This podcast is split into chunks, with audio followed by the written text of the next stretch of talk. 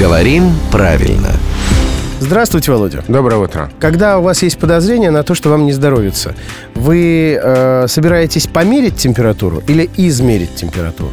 И в случае с померить, наверное, не надо пояснять, какие у меня еще дополнительные вопросы могут вылезти. А, можно сказать измерить температуру, можно сказать померить температуру, но они не равнозначные. Измерить нейтральный, а померить разговорный. Угу. Поэтому в непринужденной речи давай померим температуру, а там, в официальной речи измерить температуру. Померить пишется как измерить или померять, что делать? Ну, вот это проблема, которую мы уже как-то обсуждали, и даже вспоминая тотальный диктант 2016 года мерились, мерились, говорили о ней.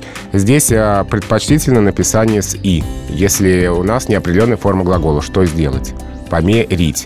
Вариант «померять» допустим как разговорный. Но если у нас прошедшее время, то здесь уже только «и» без вариантов. Померили. Мы, да, померили. И все-таки лучше измерять чтобы не путаться. Если это не разговорная речь, то да. Ну что ж, ясно.